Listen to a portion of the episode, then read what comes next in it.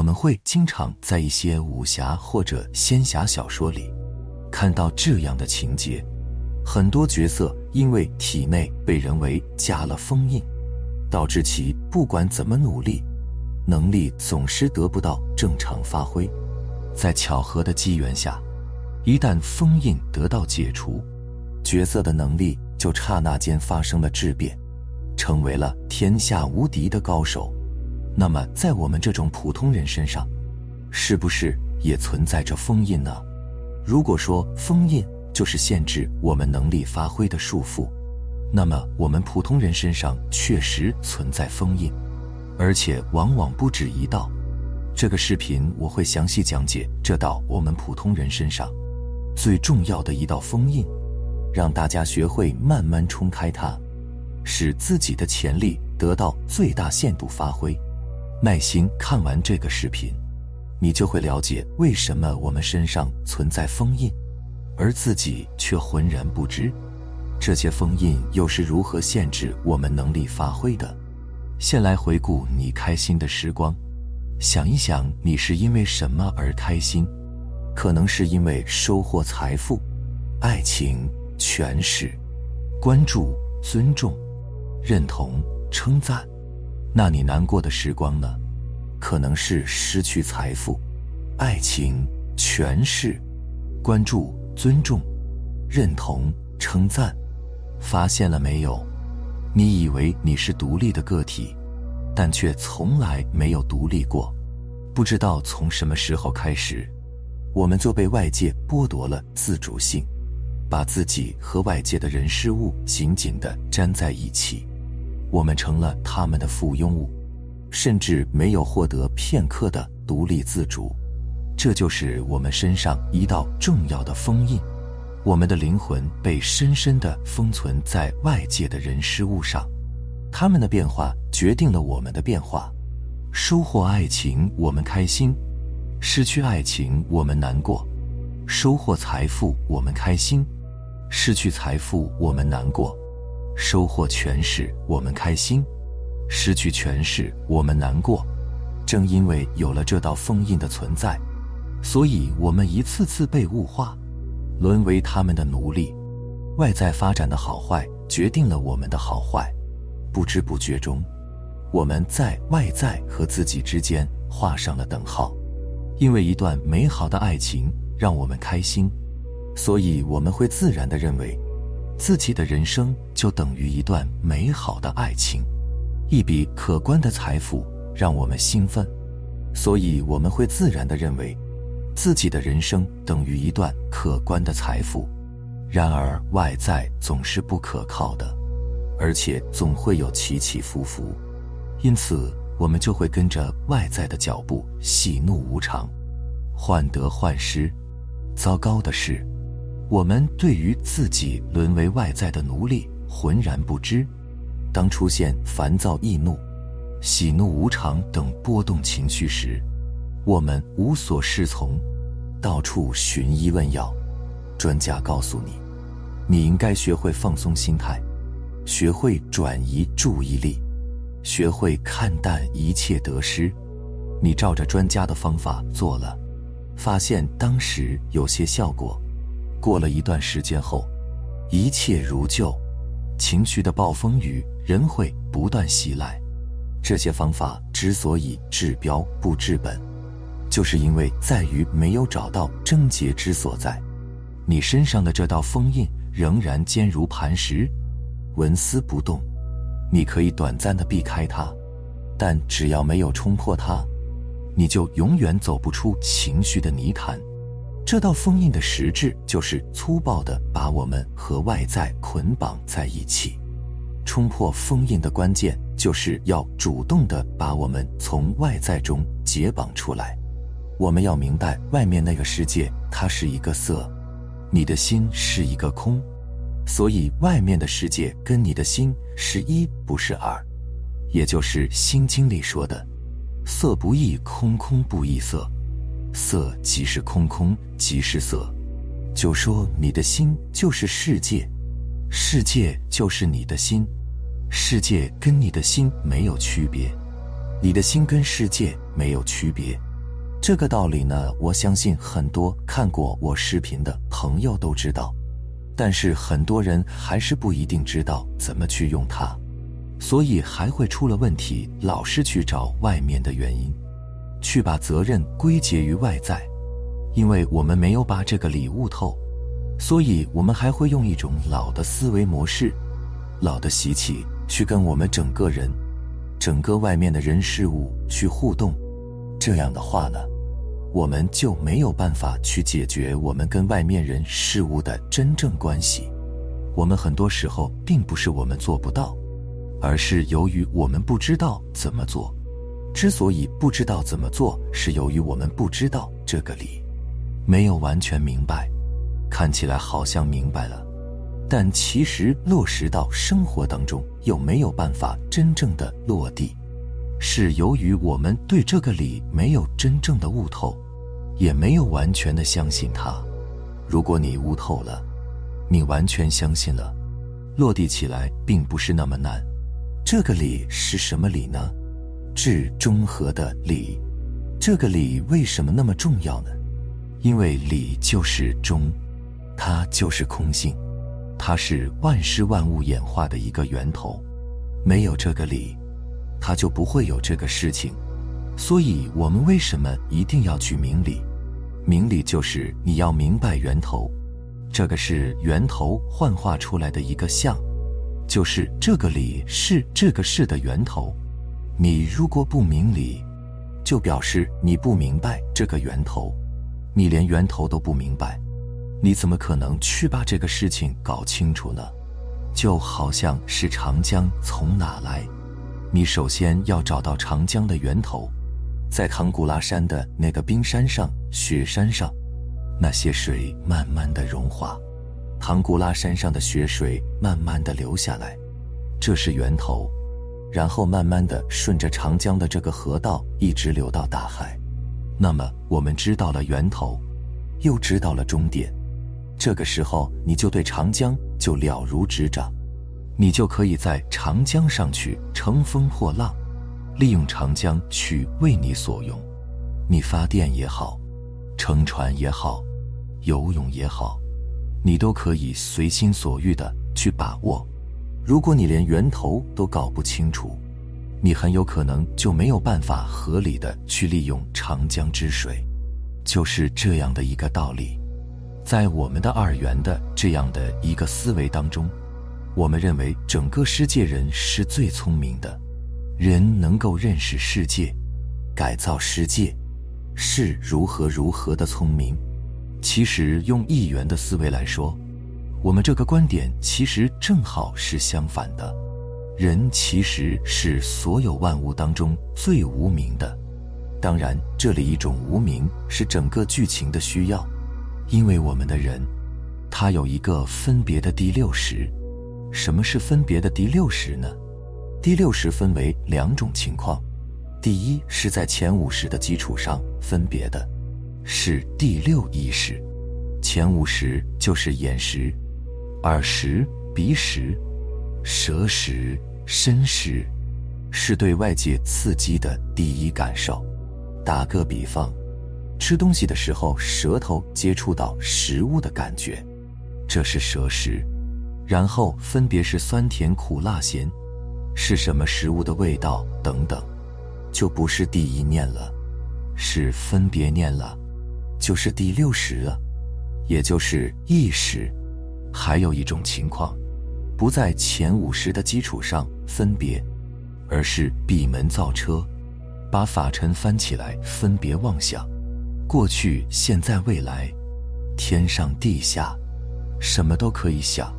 这种情况也是意识，第六识，这个分别的第六识就是那个小我，这个小我它就是专门与道跟道对着干的，它老是有自己的一些想法，这个就是一个小我，一个我执，所以我们要修行要觉悟，都是要把这个我执给去掉，就是你那个小我去掉。把那个违背道的这样的一个分别时去掉，春有百花，秋有月，夏有凉风，冬有雪，若无闲事挂心头，便是人间好时节。你看，这就是一个入道的歌，没有闲事，天地万物他们是没有闲事。他为什么没有闲事？是因为他没有闲心，他们全部是一个道心，所以天地万物它都会运转的非常好。只要没有人的干预，《中庸》里面有一句话叫做。至中和，天地未焉，万物欲焉。什么意思呢？就是至中和，就是入道，入了道，以一个道心去生存、去生活，那么天地就会在它的本位上运行，万物就会生生不息。你会发现，我们在山里的花草树木，它们就很合道。为什么它们该开的时候开？该凋谢的时候凋谢，它们的种子落在哪里就在哪里开，就在哪里生活。所以，只要没有人的小我去干预的话，天地万物是很合道的。我们在《道德经》里有一句话叫“上善若水”，也就是说，水它是很合道的。首先它无我，然后它是顺着地球的引力一直往下流的，流到大海去的。它没有抗拒，它遇到悬崖就会一跃而下，遇到平静的湖水，它就会安静的流走；遇到非常急的坡，它就会形成一个波涛汹涌。所以，它一切的一切都是按照能量的自然的运行。所以，这个叫上善若水。实际上，不单单是水，天地万物都是上善的。因为它们都是合道的，刚才我说了，花草树木也是如此，连动物都是一样的，动物也没有那么多的想法，它都是饿了吃，困了睡，也就是禅宗行人说的“饥来吃饭，困来眠”。古人说“人生七十古来稀”，活到七十岁的老人都很少。其实按照人的自然规律来说，人最少可以活一百二十岁，甚至更长，但为什么人就活不到，不能颐养天年呢？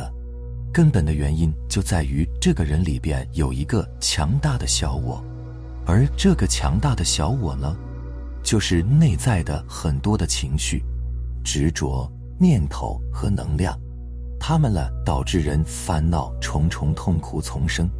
让我们人的肉体大大的缩短，它会产生很多的淤堵，导致我们的整个身体经络的不通，就是我们的心不通。为什么心不通？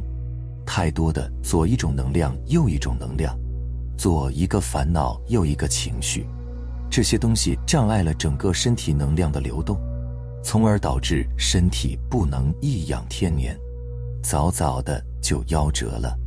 是这样的一个道理，在我们的二元思维当中，人是最聪明的。还有一个说法说，只有人可以成佛，其他动物、植物都成不了佛。这是二元的一个说法。这些天地万物看起来不能说话，但是呢，大音希声，什么意思呢？就是真正的美妙的声音。佛音是没有声音的。所以，没有声音才是真正的道的声音，佛的声音。佛在《金刚经》里面说了一句什么话？如果以色见我，以音声求我，是人行邪道，不能见如来。他告诉我们，如果以一个声音去求佛，以一个色相形象去求佛，那么这个人他是走歪了。他就告诉我们。真正的佛是没有声音，也没有形象。在禅宗里面有一句经典的一对诗：“郁郁黄花无非般，青青翠竹尽是法身。”你看这些话，就告诉我们，这些郁郁的黄花，它就是般若。般若是什么？般若就是佛的智慧啊！不就告诉我们，这些黄花都是佛吗？青青翠竹尽是法身，这个竹子它就是法身佛，不都是佛吗？说只有人能成佛，人还要去修这些天地万物、石头瓦块，他们都没有执着心，也没有一个小我。他们的意识不是没有意识，他们的意识是一个整体的意识，是一个道的意识，所以它是一个没有分别的意识，是没有一个妄想的意识，是没有一个执着的意识。你看，它没有妄想，没有分别，没有执着，那不就是一个道吗？不就是一个如来德性吗？你说他成不了佛？他本来就是佛，对不对？你看我们人那么多的分别妄想执着，给自己带来那么多的烦恼。本来我们是从道里来的，偏偏要跟道对着干，道让我们这样，我们就偏偏不这样，然后出现了一些后果，还怨天尤人，说是别人的问题，明明是自己背道而行，反而出了问题。就怪这个怪那个，所以人是最愚痴的，那个小我是最愚痴的。当然，我们在这里是就事论事。那么天地万物呢？其实人是一个非常特殊的这样的一个灵魂肉体，就是道赋予人一个分别的第六识，就是让人来玩这样一场游戏。倒没有给其他的花草树木赋予一个小我，所以他们会顺道而行。那么赋予人这样的一个分别的第六识，为什么呢？就是为了让人在这个世界里边去玩一场颠倒梦想、分别烦恼痛苦的这样一场游戏。所以从体验者来说，人的体验是最丰富的。从这一方面来说。人又是区别于其他万物当中，体验的最丰富、情感最丰富这样的一个特殊的群体，所以它非常的微妙。人的体验是丰富多彩的，天地万物都没有，唯独人有的这个小我的分别时，这个小我的分别时里面藏着很多的能量情绪，这种能量是各种各样的能量。这里边各种各样的能量，就像原材料一样的，创造出整个世界。你看，人从这一方面来说，他有如此的伟大，所以你就会发现，整个天地万物，它就是一个丰富多彩的游乐场。那么，我们该怎么样去玩这场游戏呢？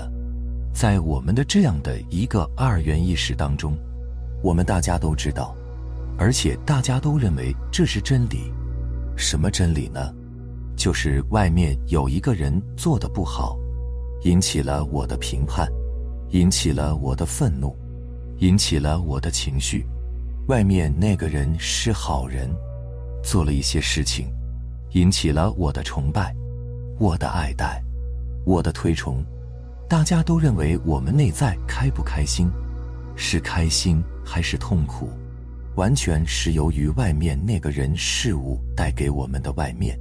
如果是一件好事，一个好人，那么他就会带给我们舒服、幸福、开心的感觉。如果是外面是一个坏人，做了一件坏事，伤害了我们的事情，那么带给我们痛苦、烦恼的感受。所以我们一定会认为是外面那个人让我不开心的，我要去找他算账。是外面那个人让我开心的，我要去感恩外面这个人，所以这就是我们二元里的一个思维，那就会产生一个什么，一个二元的对立。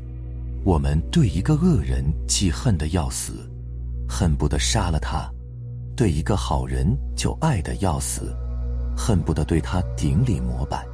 这就让我们自己内在这个情绪，一会儿低，一会儿高。一会儿开心，一会儿烦恼。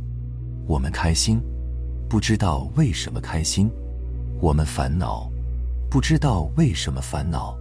所以，人的第六识那个小我就是这样的一个状态。那么，我们要破掉这些烦恼，破掉这些状态。你要明白这其中有什么样的一些技巧，到底哪个是因，哪个是果？之所以没有办法解决我们的烦恼，是由于我们以为外面发生的事情是因，我们内在有个痛苦是果，外面发生的事情是因为外面发生的那些事，所以导致我现在很悲伤、很痛苦、很烦恼。而真正的真相是，是由于我们内在有烦恼、有痛苦、有恐惧，而导致外面发生这件事情。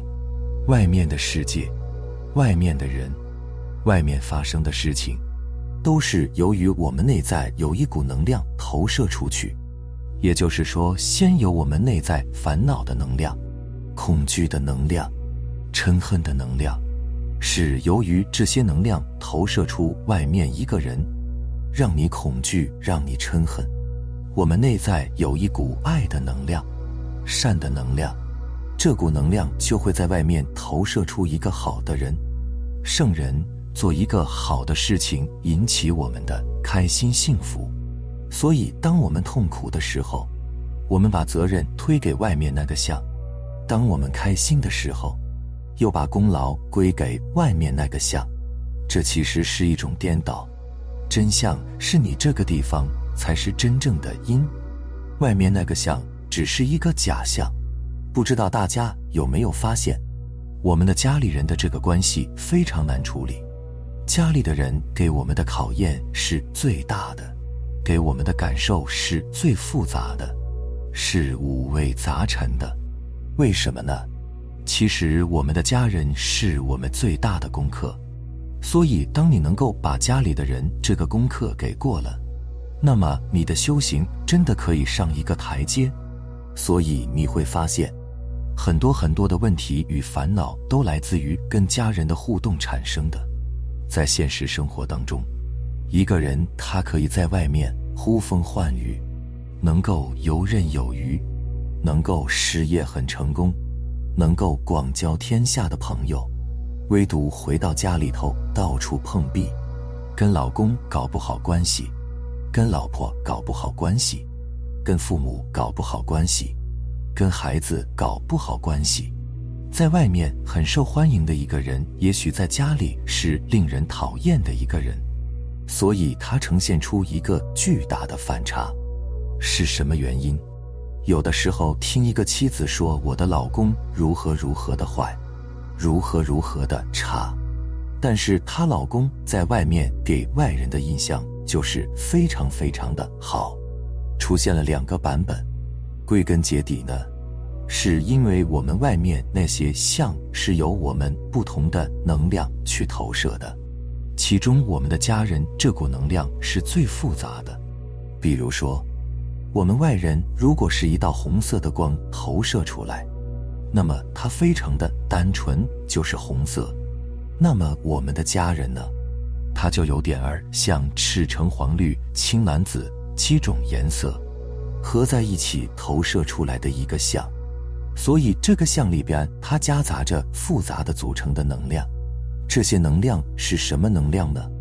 它有很执着的能量，它有一种爱的能量，有一种恨的能量，有一种怨的能量，有一种期待的能量，有一种控制的能量，有一种评判的能量，有一种去所爱的能量。有一种对金钱的要求的能量，有一种求认同的能力能量，也就是说，我们的家人，他是被这些复杂的各种各样的情绪能量投射出去的一个像。正是由于投射出去的这股能量是如此的复杂，所以它投射出来的这个像也是如此的复杂。正是由于我们的家人是一股非常复杂的能量。是我们心里非常复杂的能量投射出去的，所以它是我们非常难以逾越的这样的一个功课。我们很爱我们的家人，我们要对我们的家人有很多的期待和控制。这个期待和控制就是一种执着。当我们的家人又达不到你的要求的时候，就会变成一个怨，变成一个恨，变成一个评判。很多时候，家人在吵架的时候就会说：“我看不懂你，我不知道你在想什么。”其实根本就不是你看不懂对方，而是你自己不明白真相，不明白它只是你的一个复杂的能量投射出去的。你是不明白你自己。